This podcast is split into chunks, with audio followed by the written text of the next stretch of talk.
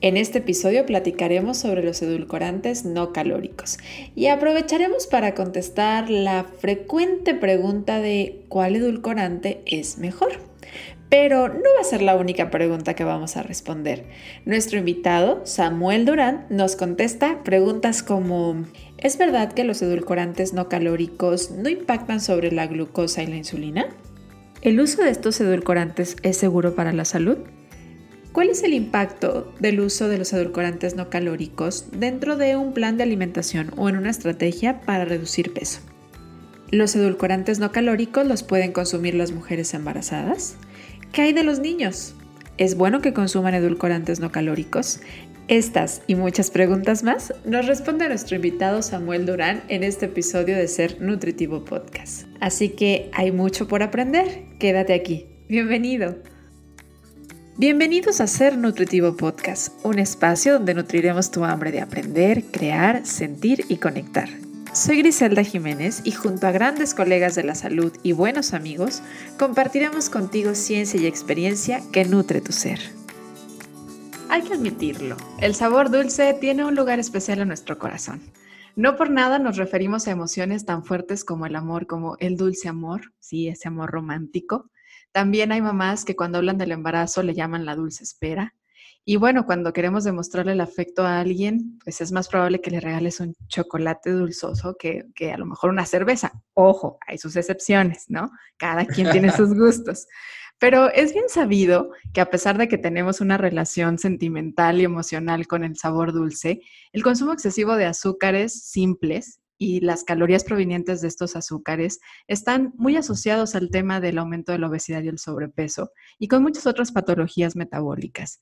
Y por supuesto que esto ha dado origen que desde hace varios años, y lo digo en serio, varios años, han surgido algunas opciones o alternativas de edulcorantes no calóricos que nos ha propuesto la industria.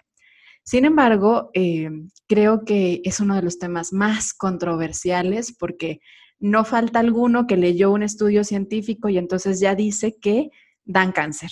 O el otro que resalta que como este es natural, ese sí es el bueno. Entonces hay mucha controversia sobre este tema, mucho que aprender y qué mejor que hacerlo de la voz de alguien que se ha dedicado y le busca para poderse poner a estudiarlo y hacer justo ciencia, hacer estos, estos eh, estas investigaciones y podernos ayudar a quienes nos encargamos o damos apoyo nutricional a nuestros pacientes a poder difundir esta información. Pero hoy lo vamos a escuchar de su viva voz. Y para poder platicarnos, vamos a hacer doble.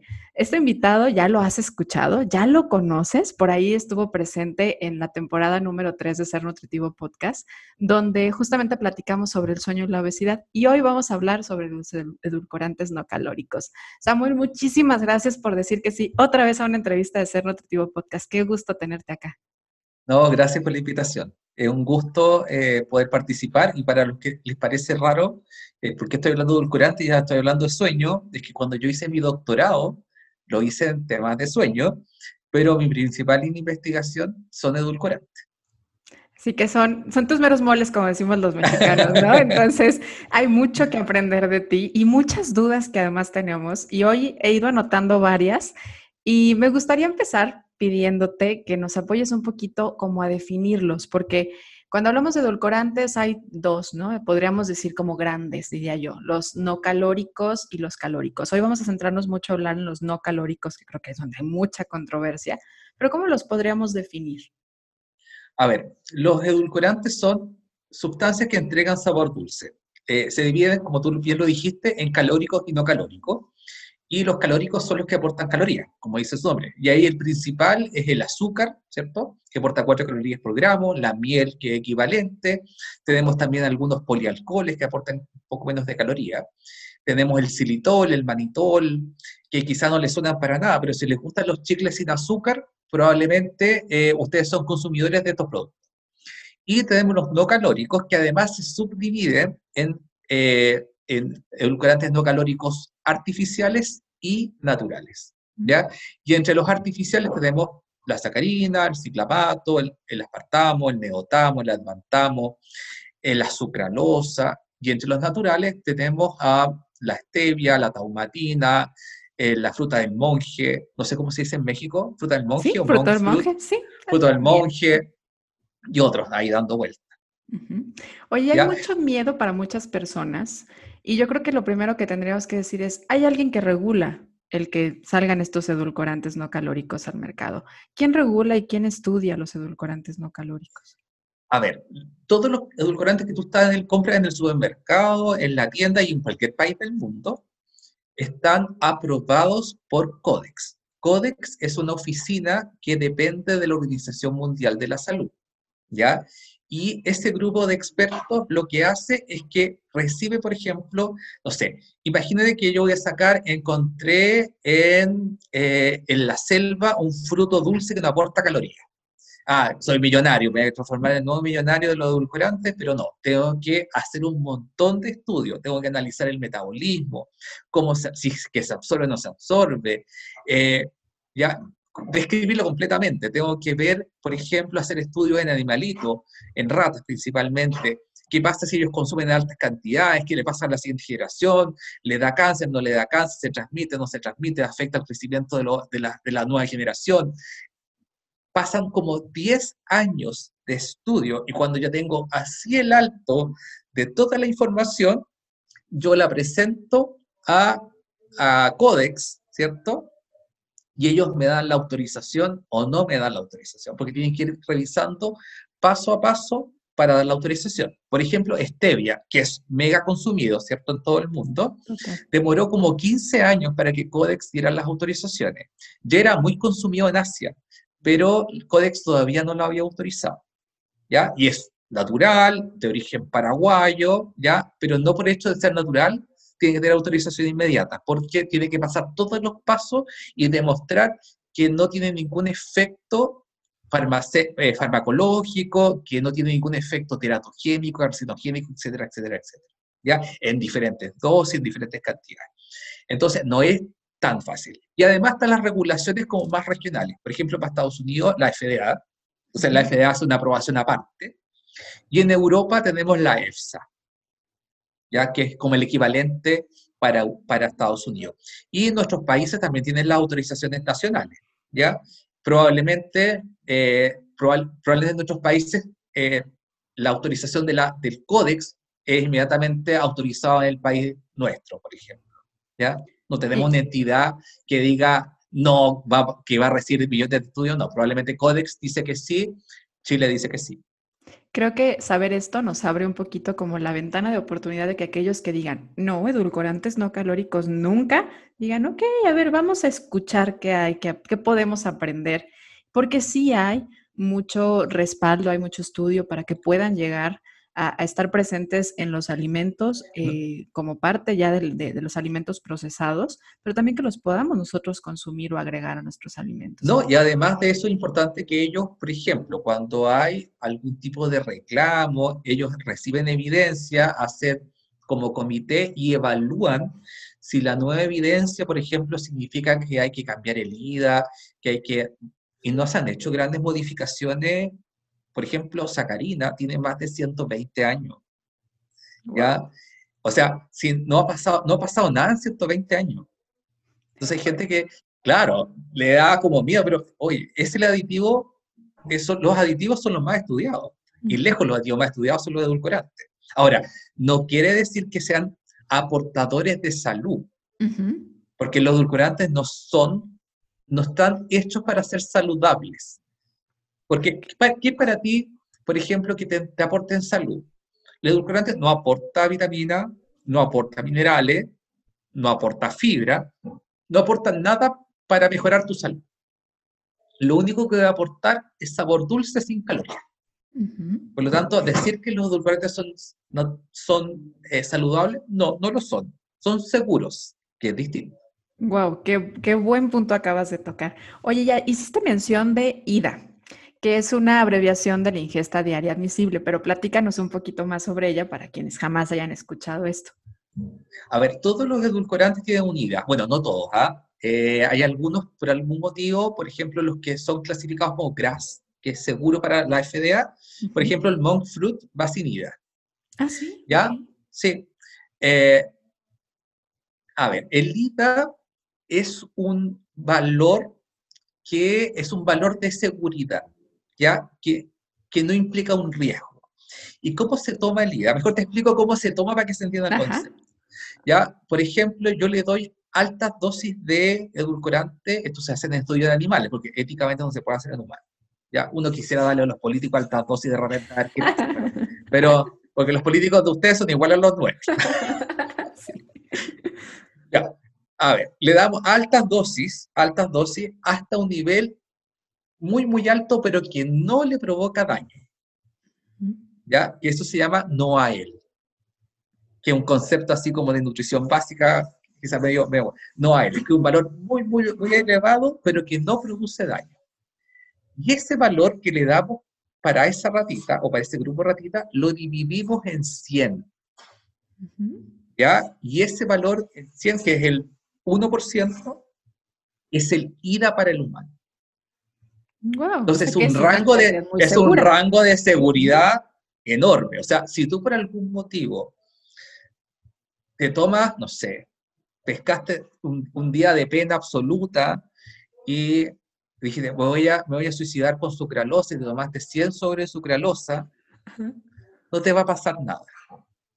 Porque puede ser que yo pase el IDA, puedo tener dolor de estómago, por supuesto, un malestar, pero no me va a pasar nada porque yo podría pasar ese ida sin problema, o tenga penas de amor y me tomo el, botellón de stevia, ¿ya? Y puedo pasar el ida, pero tengo un nivel tan alto de seguridad hacia arriba que no me va a pasar nada. Inclusive, tú podrías durante toda la vida consumir el ida sin riesgo, pero el ida son valores tan altos para adultos que es súper difícil. Por ejemplo, Usted le llaman a sucralosa esplenda, ¿o no? Ajá, es la marca. Ya, ya. Es, por ejemplo, tendría que tomar, para pasar el IDA, si peso 70 kilos, quizá 300 sobres de esplenda, lo que en la práctica es muy difícil. O para tomar una bebida dietética, tendría que tomarme 20 latas de bebida dietética al día, lo que es muy difícil. O sea, finalmente voy a terminar con un problema urinario, ¿cierto? Con pero no voy a terminar con problemas por los edulcorantes, ¿ya? Entonces, pasar el día es difícil. En niños, especialmente en lactantes, sí se puede pasar el día, porque esto se calcula por kilo de peso. Por kilogramos, Ajá. Entonces, un lactante, un año, dos años, no se le debe dar edulcorante, jamás, jamás. Y eso jamás incluye los naturales. Te lo comento porque yo lo he escuchado, que hay personas que le dicen, a la fórmula láctea para, para que sea, no le agregue azúcar porque el azúcar es dañina, pero agreguele unas gotitas de stevia porque es natural. No, no. Ya, qué bueno que te vas por ahí. Qué bueno que te vas por ahí, porque justo hoy en una consulta, mi última consulta, mi paciente, un papá muy responsable, me preguntaba por su niño Mariano y me decía, oye Gris, ¿por qué no edulcorantes no calóricos? ¿Por qué no se le tienen que dar los edulcorantes no calóricos? Yo le dije, yo te lo voy a responder, eso te lo va a responder Samuel. Y entonces aquí está esta pregunta, ¿no? Una, porque es muy fácil o podría ser más sencillo sobrepasar este, este ida. Pero también yo pensaba que puede ser por el hecho de las alteraciones en la palatividad, ¿no? O sea, que tengan un mayor gusto por cosas más dulces. Por el sabor dulce. ¿Hay alguna otra evidencia que resalte el por qué no? A ver, en los menores de 3 años, la no recomendación es porque pesan poco y como se calcula por kilo de peso, es fácilmente pueden sobrepasar, porque además la dieta de un niño pequeño es súper monótona. Es distinta a la dieta de un adulto, es muy monótona, por lo tanto es como una dieta tan monótona, además le vamos a agregar un sabor dulce. Y lo otro es que el, de alguna forma el sabor dulce es un sabor que está dentro de nuestra genética, pero que además esa, esa, ese gusto por el dulce se incrementa en la medida que tú eres más expuesto al sabor dulce. O sea, el tener gusto por el sabor dulce es natural, porque tiene que ver con nuestros antepasados. O sea, imagínate, 10.000 años atrás, un hombre prehistórico cruzó eh, de Asia a América y, y, probablemente las frutas que habían no eran las mismas frutas de Asia. ¿Cómo sabes tú que esa fruta es comestible o no? Si es dulce, ¿no? Si, el sabe es dulce, o así. Si es, es, claro, porque tú tienes receptores para sabores dulces y tiene receptores para sabores amargos y ácidos que podrían ser venenosos, especialmente amargos.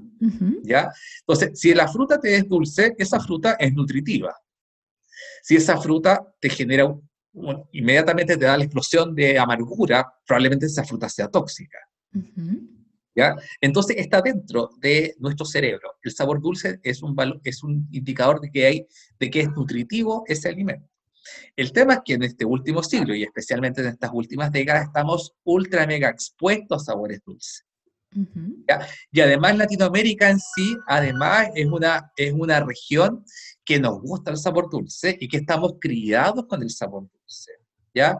Ah, nuestras mamás probablemente cuando niños nos dieron fórmulas lácteas con azúcar, nos daban jugos de fruta con azúcar, nos daban fruta picada con azúcar. Cuando nosotros estamos contentos comemos azúcar, cuando estamos tristes comemos azúcar, cuando estamos medio deprimidos comemos azúcar. Todo lo hacemos con sabores dulces. Está esta asociación emocional de la que hablaba. Sí, claro, absolutamente. O sea, nadie le regala a la pareja un brócoli. claro. claro, no, significaría que la quieres mucho. a lo mejor lo podría malinterpretar, de hecho. Claro, me trató de amarga. sí. Bien. No sé. Y, regresando un poquito al, tema de los edulcorantes, más allá del sabor, em, ¿cuál es la relación que hay ahorita? Porque yo leo de repente investigaciones y hay algunas que dicen, es que aunque no aporte calorías, sí hay una asociación a que estas personas puedan tener una ganancia de peso en un mediano largo plazo. Entonces, ¿qué tanto podría funcionar o podría ser bueno utilizar los edulcorantes no calóricos en el tratamiento de la obesidad a largo plazo? Ya, esta es una muy buena pregunta porque lo que tú dices es correcto. y hay que, que diferenciar dos tipos de, dos tipos de estudios. Los estudios observacionales, ¿cierto? Que son estudios donde el investigador no mete las manos, sino que simplemente mira eh, tanto estudios transversales, que en la foto, como los estudios de seguimiento, estudios de corte, han visto que las personas que consumen edulcorantes tienden a tener mayor riesgo de ganancia de peso o, y por supuesto, si hay mayor riesgo de ganancia de peso, mayor riesgo de, de diabetes tipo 2 y todas las enfermedades asociadas a la ganancia de peso. ¿Ya? Así que no les sorprenda que, que, que aparezca un vínculo con dislipidemia, con algunos tipos de cáncer, en estudios de corte, porque sería lo lógico, ¿ya? Pero en los estudios experimentales, que son los de mayor evidencia, cuando hay asociado a dietas hipocalóricas, ¿ya? El edulcorante favorece, hay una reducción de calorías por, por, por edulcorante, ¿cierto? no sé, eliminas el azúcar consumida y te ahorras 400 calorías y lo, pasas a edulcorante, hay una baja de peso, porque además favorece la adherencia a la dieta. ¿Ya? Entonces, ambos resultados son verdad. ¿Ya? Y eso es más controvertido todavía, porque tú, por ejemplo, leíste un estudio, estudio que evaluó el estudio de corte en inglés, muestra que el consumo de edulcorante incrementa el peso corporal. Y después te lees el otro estudio clínico, estudio inglés, mostró que los edulcorantes eh, disminuyen el peso corporal. Entonces tú dices, bueno, bajan o no bajan. ¿ya? y, claro, son dos formas de ver distintas. Ahora, ¿cuál es el tema de los estudios observacionales? Es posiblemente está asociada por la causalidad reversa o inversa. ¿Qué quiere decir? Que las, muchas veces quienes parten, porque los estudios de corte parten con un día uno, ¿cierto? ¿Ya? Muchas veces quienes parten con edulcorantes son personas que tienen o mayor edad o mayor peso corporal o mayor, mayor, o con más, más, a ver cuál es la palabra, con la patología, pero ya con más complicaciones. Por ejemplo, puede ser que los que partieron con edulcorante en este grupo fueron las personas que tenían diabetes, que tenían más edad y más obesidad.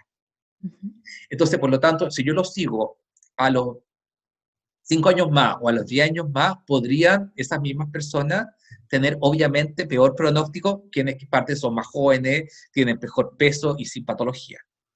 También pasa que muchas personas durante parten, por ejemplo, con azúcar. Vean los seguimientos de 10 años, de 15 años, 20 años, y van engordando en el trayecto. Y cambian la dieta. Y cambian a edulcorante. Entonces parten con azúcar, terminan con edulcorante. Y eso es súper difícil de, de poder controlar. Y los mismos eh, estudios que hacen este tipo de, análisis, que siempre es azúcar, edulcorante, bla, bla, bla, comentan, es probablemente los resultados de edulcorante tienen que ver con causalidad inversa. ¿Ya? Entonces hay que tener cuidado también. Eh, lo que yo siento, sí, y esto es una opinión personal, es que cuando mucha gente habla en contra de los edulcorantes, solo ocupa los estudios observacionales y no ocupa los estudios clínicos. ¿Ya? Entonces, es muy fácil sentarse en una presentación y mirar qué va a presentar. Solo observacionales, va a hablar solo cosas negativas. ¿Ya? Si presenta puras cosas clínicas, probablemente sea solo neutro o solo positivo. Entonces, este es un tema que da para mucho. Total, y vuelve mucho como lo que hay en, relación al tema de los edulcorantes, que es la polaridad, ¿no? Los que, los que hablan muy mal y los que hablan muy bien. Y entonces creo que también es lo importante de, una, si eres profesional en el tema de la salud, aprender a interpretar con muy buen ojo y aprender a leer los estudios científicos. Y la otra, eh, si tú eres a lo mejor alguien que, que no te dedicas del todo a la nutrición o no te dedicas de eso, pues buscar una buena información, ¿no? Que, esté respaldada y qué tipo de estudios se está haciendo. Oye, y en torno al apetito, porque generan saciedad, no generan saciedad, ¿qué impacto tendrían sobre el apetito los edulcorantes? Mira, también esos son datos súper controvertidos, porque se han hecho estudios y mirando algunos receptores a nivel cerebral, etcétera, y, y tampoco está tan claro. O sea, a nivel cerebral, por ejemplo, la las neuronas que se encienden o se apagan son distintas a las neuronas que se encienden o se apagan cuando se consume glucosa o sacarosa. O sea, el efecto a nivel cerebral no es lo mismo que, azúcar, que el azúcar, ¿ya? Entonces, probablemente el efecto sobre apetito es, no es así. Hay algunos estudios, por ejemplo, que han mostrado, y ahí también hay que tener cuidado, eh, por ejemplo, el estudio en mosca mostró que eh, incrementaban el apetito. Ha habido estudios en mosca, ¿ah? eh, pero se les dio el 30% de la dieta era sucralosa. Ya, ok, súper interesante, sucralosa 30%, mosca aumenta el apetito. Ya, ¿cuánto consume uno? ¿Cuánto es, qué tan viable es que esa información la podamos traspasar al ser humano? ¿Consumiremos un 30% de la dieta en sucralosa? Probablemente no, probablemente sea 0,001% de la dieta de sucralosa. Por lo tanto, ese mismo efecto que quizás se puede ver en un estudio en animales, al traspasarlo a estudios en humanos, no se ve. Entonces, con respecto a apetito, no se ha visto un efecto que favorezca el apetito de forma importante. Por ejemplo, y otro punto. Ah, los edulcorantes podrían, y estudios en ratas, por ejemplo, han mostrado que edulcorantes en ciertas dosis aumentan la glucosa a niveles parecidos a azúcar. ¿Ya? Ah, por lo tanto, no son tan neutrales. Pero cuando se hacen los estudios clínicos en humanos con dosis de consumo para humanos, eh, no hay efecto. Ha salido hace poco un metaanálisis publicado en el 2020 Sí, 2020, esto de la pandemia uno como que le confunde las fechas. el 2020, que eran como cerca de 40 estudios, tanto que valoran glucosa y que valoran insulina, con diferentes tipos de edulcorante, y no hay efecto, que no hay un efecto negativo, o sea, no incrementan glucosa o insulina. ¿Ya? Inclusive en los pacientes, hay un subgrupo de pacientes diabéticos que tenían un efecto favorable. Entonces, hay que tener cuidado cuando los estudios son in vitro, son en animales. Por supuesto que esa información es súper importante porque te va generando hipótesis probables en humanos, pero hay que mirar qué pasa en el humano, porque las dos veces son distintas. Wow, interesante porque aquí entra la revisión de la metodología y no nada más irte a la conclusión, ¿no? Que muchas veces cuando estamos leyendo, vámonos a la conclusión y a lo que dicen o el resumen y nos perdemos todo lo demás de a ver en quién se hizo, en qué dosis. Y, aparte creo que esta es una de las preguntas más marcadas porque muchas personas que viven con diabetes justamente es como, bueno, entonces es malo el que consuma estos edulcorantes y ahorita mencionabas que si no hay impacto o lo que hasta el momento lo más reciente dices que no hay impacto ni sobre la glucosa y en el caso para pacientes con resistencia a la insulina sobre la insulina, lo volverían algo más seguro que podría agregar este sabor dulce a los alimentos. o sea, para un paciente diabético, hasta ahora la evidencia es que no, me, no mejora la hemoglobina glicosilada, ¿ya? Ni mejora la glicemia, ¿ya? Y no tendría por qué mejorar tampoco. Lo que decías, no Pero, es un alimento. No, no, es un medicamento. Exacto. No es un medicamento y a diferencia, por ejemplo, de, de tacatosa o de alulosa, no inhibe la absorción a nivel intestinal ni es competidor. ¿ya? Por lo tanto, no tendría un efecto. Eh, pero sí tiene una cosa favorable, que de alguna forma favorece la adherencia a la dieta, porque a uno es súper fácil decirle a un paciente diabético, usted tiene que dejar de comer azúcar, tiene que dejar de comer esto, pero cuando a uno le toca, es distinto. Claro, poderlo llevar a cabo. Exacto, porque estamos, nosotros estamos en Latinoamérica, somos una sociedad dulce. ¿ya? Si esta persona quizás viviera en, una, en, no sé, me imagino, en el sudeste asiático, donde quizá la ingesta de dulce no es tan elevada, para un paciente diabético no sería problema, por ejemplo, no comer tanto dulce porque socialmente no se come tanto dulce. Pero en nuestras sociedades donde los dulces están presentes y nos gusta el café, el té, el mate, lo que sea, ¿cierto? Bien dulce, ¿ya?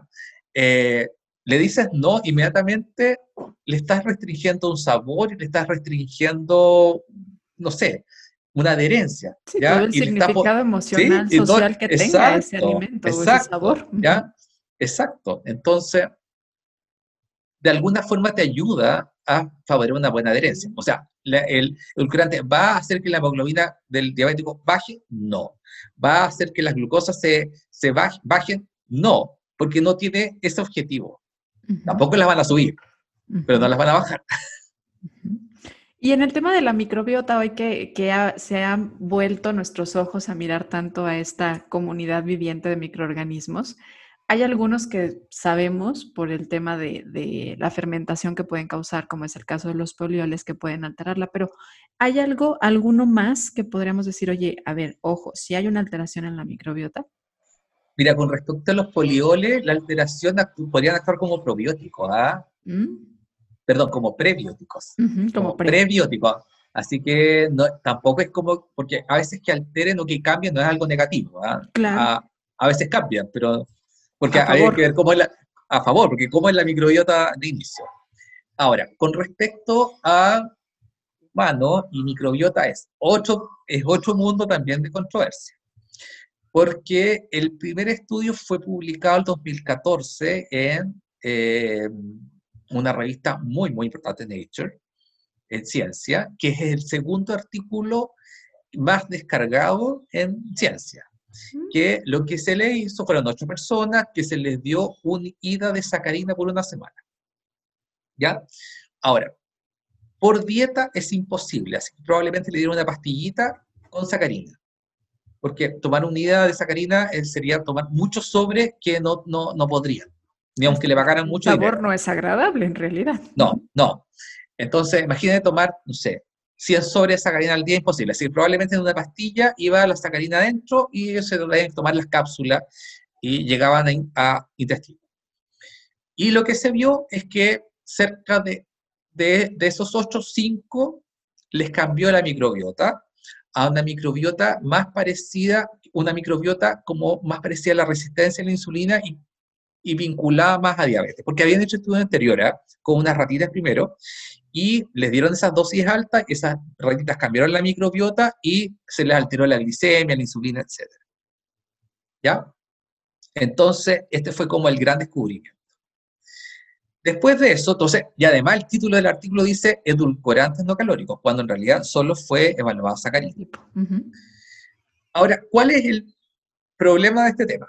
Sacarina, cuando uno la consume o en polvo o, dentro del alimento, sacarina se absorbe en intestino delgado, casi 100%. Por lo tanto, casi no va a llegar al, al intestino grueso, entonces no va a haber contacto. O sea, del punto de vista de la plausibilidad, es difícil que sacarina tenga contacto con la microbiota. Stevia sí podría tener contacto y de stevia sí se sabe que cambia la microbiota, que pueden, porque las bacterias lo pueden fermentar. Ahora, que ese cambio sea negativo, no se sabe. Se sabe que puede modificar. Eh, eh, de potasio se absorbe casi por completo, igual que sacarina, así que tampoco podría llegar a tener contacto con microbiota. Sucralosa no se absorbe. Por lo tanto, sucralosa va a llegar a intestino, el grueso va a tener contacto con la microbiota, y aunque hay estudios que vinculan sucralosa con el cambio en la microbiota, eh, también hay estudios que dicen que la sucralosa sale intacta. Mm. ¿Ya? Entonces, ahí está un tema medio de, controversia. Y lo otro es, eh, y hace poco, este año, salió un estudio de sacarina nuevamente. También ocuparon unidad, pero fueron 40 sujetos que se les dio distintas dosis. Y se les midió glucosa, insulina y por supuesto la microbiota, y no encontró diferencia. O sea, a diferencia del estudio del 2014, este del 2021 no, encontró nada. No encontró nada. Entonces, todavía es un tema súper abierto. Y lo otro que se ha hablado es que probablemente no sea el edulcorante, sino que muchos edulcorantes vienen, en un sobre, eh, que vienen con maltodextrina, que es un carbohidrato. Entonces, podría ser que ese, ese carbohidrato el que modifica la microbiota y no el edulcorante. O sea, todavía este es un tema súper abierto. Sí, porque aparte hablas de, estudios recientes, o sea, el 2014, 2020 y cantidades además muy pequeñas de población, como para poder decir ya que esto pasaría en todos, ¿no? Lo, que pasa es que los estudios microbitas son súper caros, muy, muy caros, ¿ya? Entonces pueden costar, no sé, mil dólares por sujeto o dos mil dólares por sujeto. Entonces, no, no. Hacer uno grande estaría muy. No, así como tener mil, mil sujetos ahí, no, no, se podría. Oye, y ahorita que hablabas de la sacarina, me voy a, atrever a equivocarme, pero creo que la sacarina en Estados Unidos no se utiliza, ¿es cierto o estoy mal? No, ciclamato. El ciclamato, ok. El ciclamato está prohibido. Mucho pero nada más en Estados Unidos o en otros lados. Y Japón. Y Japón, ok. Y Japón. ¿Y la razón? Ya, eso pasó porque cuando se descubrió el asbesto, este, que se, se ocupa este material para los techos y las construcciones, que producía cáncer, se generó una ley en Estados Unidos que cualquier producto que se sospechara que producía cáncer se sacaba del mercado. Entonces aparecieron los estudios que vincularon ciclamato con cáncer de vejiga. Entonces se sacó ciclamato. Y nunca más se restituyó. Pero en Europa el ciclamato es súper común. Eh, es como curioso porque, por ejemplo, en Chile el ciclamato casi no está presente en el mercado. lo encuentras en un par de... Eh, te le dicen gelatina. Ya dulce, sí, gelatina. Sí, sí, gelatina. Nosotros le decimos jalea. Okay. Nosotros, decimos jalea o gelatina como igual. Eh, lo, lo, encuentras ahí o lo encuentras en alguna mermelada de fruta, muy, muy puntualmente. Pero en Europa, por ejemplo, a través de un estudio de Irlanda, y el mayor edulcorante de consumo era ciclamato. Mm. ¿Y, qué, tanto fuerza o qué tanto peso ha tenido las investigaciones que hacen sobre el cáncer? Mira, eh, para que un edulcorante esté aprobado, no puede producir cáncer. Ahora, los estudios que se hacen en humanos eh, son básicamente estudios caso-control, donde se miran hacia atrás, porque no puedes hacer estudios de intervención en humanos. Claro. Eh, se miran hacia atrás y y está descartado. Inclusive, por ejemplo, Sacarina fue sacado, creo que hace dos, tres años, no, perdón, hace como una década, de la, de la Agencia Norteamericana del Cáncer, ¿sí? como, como posible eh, carcinogénico. ¿sí? ¿Y en el embarazo? ¿Qué pasa en el embarazo con los edulcorantes? ¿Aplican, no aplican? ¿Son seguros? Con respecto al embarazo, igual hay que tener, como, todo esto tiene sus bemoles, en el caso del embarazo, sacarina y ciclamato pueden traspasar la barrera transplacentaria. ¿ya? Hay estudios que se han hecho en, monos donde se ha visto presencia de sacarina y ciclamato en el feto. ¿ya? en el caso de estudios en humanos se ha hecho con mujeres con diabetes y se ha encontrado, eh, no me acuerdo si sacarina, sacarina o ciclamato en sangre cordón. Y además lo que se ha visto en los monos es que el feto tarda más en eliminarla, desde, tarda más la eliminación que la entrada, entonces tendría que acumularse. O sea, fuera de estos dos, los demás se podrían. No hay problema. Excepto, excepto mujeres con fenilketonuria. Y ahí tienen que sacar el aspartamo. Qué bueno que lo tocas, porque este de repente está muy presente en los chicles y la gente lee, ¿no? Que si tienen fenilcetonuria no lo consuman. Y ¿qué es eso? Yo tendré eso. Entonces, explícanos un poquito por qué el aspartame no aplicaría aquí. No, porque la fenilketonuria es una enfermedad metabólica, donde, las, donde estas personas no pueden, eh, a acumular fenilalanina, que es un aminoácido esencial para todos nosotros, pero para estas personas como no la pueden sintetizar, se empieza a acumular, acumular y genera sustancias tóxicas. Que aunque venga ahí como una leyenda así muy alarmante, es para, es solo, solo, solo para ellos, solo para ellos. Sí, porque pareciera una leyenda como de creo que esto no está bien y no, no es algo inseguro para quienes no tengan esta Es para un grupo muy, muy, muy puntual y que además lo saben, porque esta enfermedad se diagnostica eh, no sé si en México, acá desde el nacimiento, aquí les pinchan el talón, sí, claro, les pinchan el talón a todos los niños y le hacen un tamizaje. Sí, claro. Y, hay, ahora uno muy en tendencia, ya lo mencionaste, aquí en México pareciera que fue la revelación en los últimos años, creo que ya sabes de cuál estoy hablando, que es del fruto del monje. Y toda la gente está como, bueno, entra la pregunta del millón, ¿no? Que es, ¿cuál es mejor? ¿La stevia, que era la moda en, en turno, al sustituto que acaba de llegar, que pareciera que es la nueva revelación, que es el fruto del monje. Yo creo que es muy difícil contestar cuál es mejor, pero a ver, platícanos un poquito la diferencia entre uno y otro. Interrumpo unos segundos de este episodio para contarte que en sernutritivopodcast.com puedes registrarte para formar parte de nuestra comunidad de seres nutritivos y recibir semana a semana la información sobre los nuevos lanzamientos del episodio, así como los artículos de referencia, libros y más que nos comparten cada uno de nuestros entrevistados y además, por supuesto, cuentas que nos inspiran y que nos ayudan a nutrir física, mental y espiritualmente. Regalos, sorpresas y muchas cosas más por formar parte de nuestra comunidad de seres nutritivos. Visita sernutritivopodcast.com y regístrate para ser parte de nuestra comunidad. Ahora sí, regresamos al episodio. A ver, es difícil pregunta porque el fruto del monje está clasificado por la FDA como GRAS, que quiere decir eh, seguro, pero no está aprobado todavía por Codex. ¿Ya? Porque no ha pasado todas las etapas.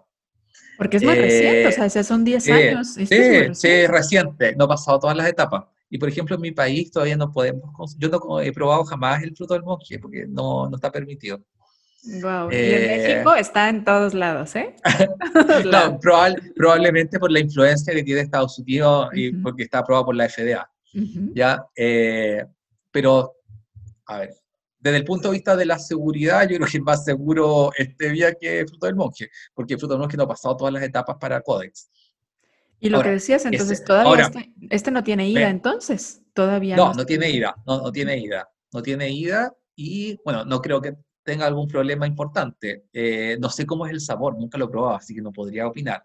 Uh stevia tiene un sabor yo diría que bastante metálico, no es muy bueno, pero como, lo venden, como, lo, como, lo, venden natural, tiene, tiene, la gente lo, lo prefiere. O sea, en Chile, por ejemplo, eh, la encuesta que hemos hecho, Stevia siempre tiene el mejor puntaje en preferencia, y por ejemplo, todos los lácteos en Chile yogurt o eh, leches con sabor vienen endulzadas con stevia, porque es el logo verde, natural, claro, obviamente que, que, lo vende que lo vende, pero del punto de vista del sabor es mejor sucralosa. Y Ahora, cuando tú me preguntas cuál es mejor, depende. ¿Para qué quieras? Para lo que quieras. Porque si tú lo quieres para cocinar, no todos te sirven. ¿Cuáles aplicarían para cocinar? ¿A qué no aplica aspartamo? Porque como son dos aminoácidos, se van a descomponer con la temperatura y por lo tanto, si vas a hacer unas galletas con aspartamo, te van a quedar unas galletas sin sabor, sin sabor dulce. Ah, hay algunas edulcorantes que son, eh, que, que, entran en la, no entran en la categoría no calórico, que está gatosa, celulosa, eh, que son reducidos en calorías y que desde el punto de vista de lo culinario son bastante mejores. ¿ya? Porque tienen todas las características del azúcar, pero son como azúcares raros. ¿ya? Y esos son los mejores desde el punto de vista de la cocina. Pero esos son reducidos en, no son no calóricos. Sí, no son no calóricos, traen 0,5, 0,2 calorías. Eh, claro, nadie va a engordar con 0,2 calorías más, pero, pero entran en otra clasificación.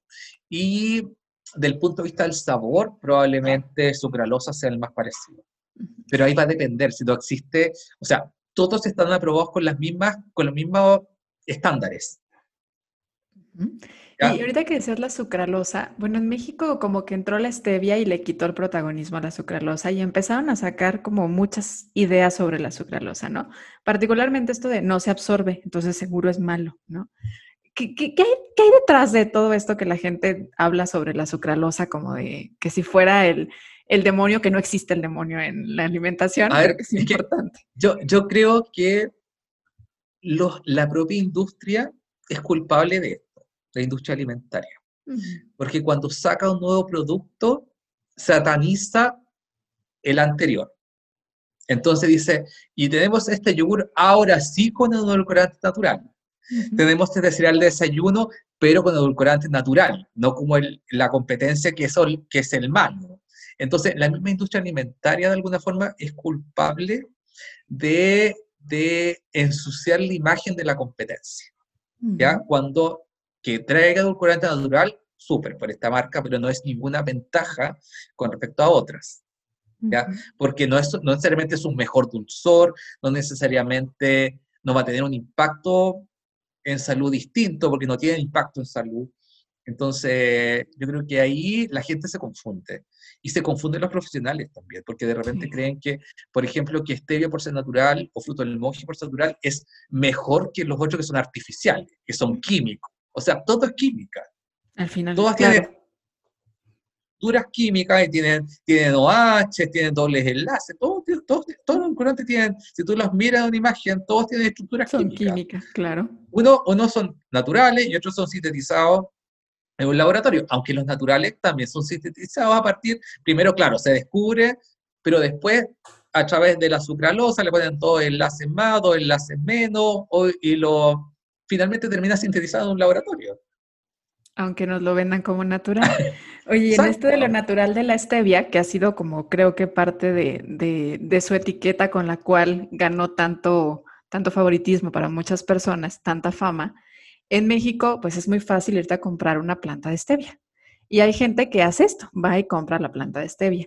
Y hay quienes dicen, es la hoja, es el tallo, es qué tan cierto sería que es una parte en específico y que sería viable consumirlo a partir de la hoja. A ver, la, el edulcorante, los edulcorantes están aprobados por Codex como una, como una sustancia que aporta sabor sin otras eh, características farmacológicas. La hoja de stevia aporta efectos farmacológicos es, por ejemplo, anticonceptivo en rata. En rata, no decir en humano, así que no, después no, me, no anden tomando eso y después me echan la culpa de un embarazo no deseado. es anticariogénico, porque inhibe la Streptococcus mutans, que es el, el, virus, eh, perdón. Ay, se me olvidó la, la, la virus bacteria, perdón, ya se me olvidó. Bacteria, ¿no? De Sería bacteria, bacteria. sí. bien, en la tarde, ya. Eh, eh, claro, y aparte estamos ahorita eh, muy, muy, relacionados a los virus en este, este último año, pero es bacteria. Ah, tienes razón, una bacteria. puede bajar la presión arterial. O sea, hay estudios clínicos que han mostrado que la hoja de stevia baja la presión arterial. ¿Ya? Entonces, la hoja puede producir efectos farmacológicos deseados y no deseados. ¿Ya? Entonces, por lo tanto, desde el punto de vista de la seguridad, lo que está probado no es la hoja, es el extracto que se saca de la hoja. ¿Ya? Entonces, ojo con la recomendación, especialmente porque si yo hago una recomendación masiva, no consuma stevia, sino que consuma la hoja, voy a bajar la presión a algunas personas y puede tener algunas otras cosas que pueden estar pasando también. Y sería parecido como en el caso de, los aceites o de las grasas que de repente dicen, no, a lo mejor lo, más saludable cuando intentamos contestar esta pregunta de cuál es mejor, sería consumir de varios. ¿Aplicaría también esta recomendación de, pues a lo mejor no te exageres y te la pases, no todo lo que comas o tomes sea stevia o variarle un poquito? ¿Aplicaría o no? Mira, pues sí, es probable. Mira, te voy a dar un ejemplo que hemos visto en Chile. Un niño pequeño, dos años, nosotros en Chile tenemos con la ley de etiquetado frontal, que está desde 2016, eh, el, más del 70% de los lácteos está sin sello. Eso quiere decir que, o los lácteos con sabor dulce. Eso quiere decir el 90% de la leche con sabor, casi 70% de los yogur. O sea, son yogur sin azúcar o reducido en azúcar, que no les bajaran el sabor dulce, simplemente les pusieron edulcorante. ¿Ya? Ahora, un padre o una madre común y corriente, no nutricionista, cree que un yogur le podría dar un yogur a un niño, a un lactante de 8 meses, le comprará un, o sea, le compran bebida. Para que uno ve, ¿cierto? Eh, eh, yo lo he visto en mi país, lo he visto en otros países, que las mamás, papás, con una, no vamos a decir marca, no vamos a decir, no, y a veces bebidas con azúcar sin decir marca famosa, ¿cierto? Y le están dando bebida porque, porque lo mira con cara de hambre, así que le vamos a dar bebida. Hasta en el Bibi. Exacto. ¿Le comprarán un yogur pensando que es adecuado? Probablemente sí. De postre, de colación, etc. Pero en Chile casi todos los yogures son sin azúcar. O sea, son con edulcorante. Entonces, probablemente tenemos niños menores de dos años que están consumiendo cantidades importantes de edulcorante. Con dos yogur dietéticos que tienen stevia, porque los yogures en Chile tienen stevia, es muy probable que pasen el día muy probable que pasen el día. Entonces ahí hay que tener un poco de cuidado. Ahora, sí creo yo que consumir distintos edulcorantes durante el día, de alguna forma, a ver, dietas muy monótonas, nosotros hemos evaluado en embarazo y llegan, por ejemplo, a un 30% de lida. Pero habitualmente una dieta para stevia. Pero para otras dietas monótonas, por ejemplo, más sucralosa, más partame, no pasan del 10%, porque te acuerdas que el IDA es un rango muy alto, entonces eh, no pasan de un 10%. Tener una dieta más variada en edulcorantes de alguna forma podría hacer que de, sucralosa sea un 2%, de aspartame sea un 1%, de, pero también hay que tener ojo, porque yo lo que he visto yo es que mucha gente exagera con el tema de los edulcorantes y finalmente todas las comidas y todas las preparaciones van a edulcorar.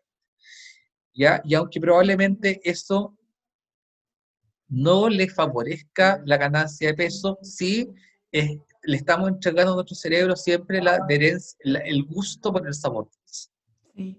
Y creo que sería intentando cerrar, justo quedarnos con eso, ¿no? Que no necesitamos ponerle ni, ni azúcar ni edulcorantes no calóricos a todo intentar disminuirlo para poder ayudar a que nuestro, nuestro paladar sea, se pueda como familiarizar más con el sabor natural de los alimentos. Porque pues no todo lo que es amargo es malo, ¿no? O sea, a lo mejor el sabor ácido del yogur podría ser desagradable para quienes están muy acostumbrados a que sepa dulce, pero realmente ese es su sabor natural. Y obviamente, como parte de la transición, podríamos utilizar los edulcorantes no calóricos, pero irlo disminuyendo poco a poco, verlo como transición. ¿No? Y en las nuevas generaciones, no acostumbrarnos a los sabores. O sea, a los bebés o los niños, darle la fruta sin azúcar, darle los jugos sin azúcar, jugos de fruta sin azúcar, a tratar de bajar la cantidad de dulzor y no reemplazar el dulzor de edulcorante, excepto que esté en un tratamiento, que sea una familia que toma mucha bebida azucarada, esa familia que toma litro y litro de bebida azucarada, no, le va a, no va a tomar agua al otro día claro, hacerlo como esta parte de, de, poderlo hacer como una transición que mejore la adherencia, lo que decías, ¿no? Exacto. Ver las ventajas que tiene. Ventajas que tiene, mejora la adherencia a algunos tratamientos, sobre todo cuando hay obesidad, cuando hay diabetes. Permite a las personas que tienen diabetes hacer, tener un poco más de, esta percepción del sabor y todo lo social y emocional que produce. Creo que, creo que hay que ver lo que sí aporta y entender que muchos de los riesgos de los que muchas personas polarizan, que tienen los edulcorantes no calóricos, pues son más escandalosos de lo que deberían y no hay tanta evidencia para hacerlo. Y tampoco venimos a glorificarlos y decir, ahora éntrenle y pónganle todos los sobrecitos que quieran. Efectivamente, lo ideal es que sea su versión más natural, ¿no? Y si el sabor de ese alimento no es dulce, pues a lo mejor intentar consumirlo de esa manera y si no agregar pocas cantidades, pero no satanizarla. No sé cómo veas tú. Exacto, exacto. O sea, no es que porque, a ver, no hay que ponerle 40 gotas al café, hay que bajar. Quizá mucha gente dice que no puedo tomar un café no dulce. Bueno, pero baja la cantidad de, gotas de azúcar, de, edulcorante. Puede ayudar a personas que tengan obesidad, que tengan diabetes, a, mantener la adherencia. Hay estudios clínicos que muestran personas que se les hizo dieta con posibilidad de tomar edulcorante o sin posibilidad, y ambos grupos bajaron de peso, pero el que bajó más fue el grupo que tuvo edulcorante, porque tuvo mayor adherencia a la dieta. es básicamente, te ayuda a llevarla mejor, de mejor forma, pero no, tiene, no es un medicamento, no tiene, no tiene efectos mágicos en, en ninguna parte. pero tampoco es un veneno. Claro, que yo creo que con eso podemos cerrar así de manera maravillosa y nos has compartido como siempre. Bueno, aparte de una delicia como platicas, me haces reír mucho, me haces que me caigan muchos veintes y de verdad te agradezco muchísimo. Ya te hicimos las tres preguntas de Ser Nutritivo Podcast y para no repetirla, lo que te pediría es, ¿hay algo todavía por ahí en el tintero de Samuel relacionado a los edulcorantes que dice, espérame Gris, esto no se nos tiene que ir? A ver, a ver, a ver. Yo creo que faltan estudios edulcorantes en Latinoamérica. En general se hacen varios estudios clínicos en Estados Unidos, en Europa, en Japón, pero nosotros estamos un poco al debe con ese tema. Y, a ver, yo les sugiero a los que les interese revisar la metodología.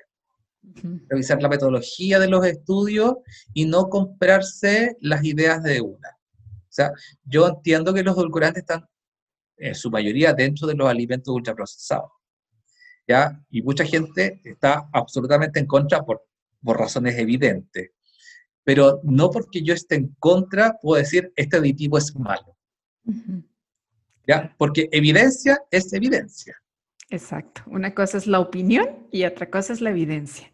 Exacto. Feliz de compartir contigo este episodio, de verdad. Muchas gracias por tu tiempo, por el conocimiento, por la magia con la que lo transmites y que haces algo que, que a veces es tan complejo, algo tan sencillo de entender. De verdad, muchas gracias en nombre de la comunidad y a ti que formas parte de Ser Nutritivo Podcast. Muchas gracias por escucharnos. Recuerda que cada jueves encuentras un episodio nuevo. No olvides registrarte en el boletín para que recibas toda la información sobre Samuel y vayas y lo conozcas y sigas más porque así como lo oíste, así comparte mucha información en sus redes sociales.